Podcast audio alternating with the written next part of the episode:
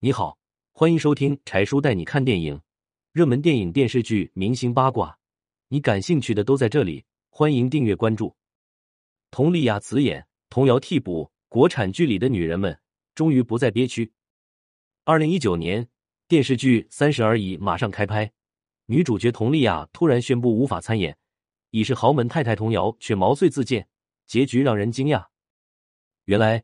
当时导演接到《三十而已》的剧本以后，认为这个女主角特别适合佟丽娅演，因为佟丽娅的经历跟剧本中的顾家的经历实在是太像了。电视剧《三十而已》中的顾家是一位全职太太，她就负责在家照顾孩子和照顾丈夫，可没想到丈夫许幻山的移情别恋。而现实中的佟丽娅也是一样的经历，她全心全意照顾家和跟老公保持恩爱，即使在陈思成出轨的事情爆出后。佟丽娅为了家庭，还是选择了让步，依然接受陈思成。于是导演决定让佟丽娅来出演这个角色。可是这个消息传来后，佟丽娅的粉丝就不乐意了。粉丝们不希望佟丽娅再受到同样的二次伤害，于是粉丝们都纷纷在佟丽娅的个人信息上留言。也许是佟丽娅也不想回忆这段难过的往事，于是佟丽娅找了个借口说自己太忙了。没有时间来演这个角色，这消息一出，可把导演急坏了。马上就要开拍了，女主演突然辞演，这可怎么办？正巧这个时候，已经是豪门太太的童瑶知道了剧组在选角色，于是童瑶就主动联系剧组，希望出演顾家的这个角色。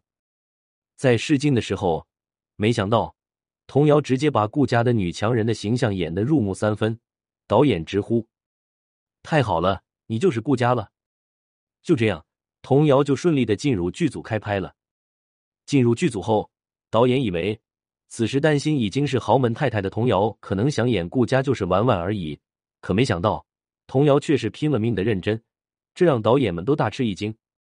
有一场哭戏，不管童瑶怎么样哭，就是达不到效果。为了这场戏，童瑶一直哭了四个小时，最后童瑶哭到吐。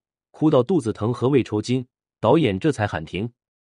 可此时童瑶入戏太深，还是没有从戏里出来，直到休息了很久，才算是稍微缓和了。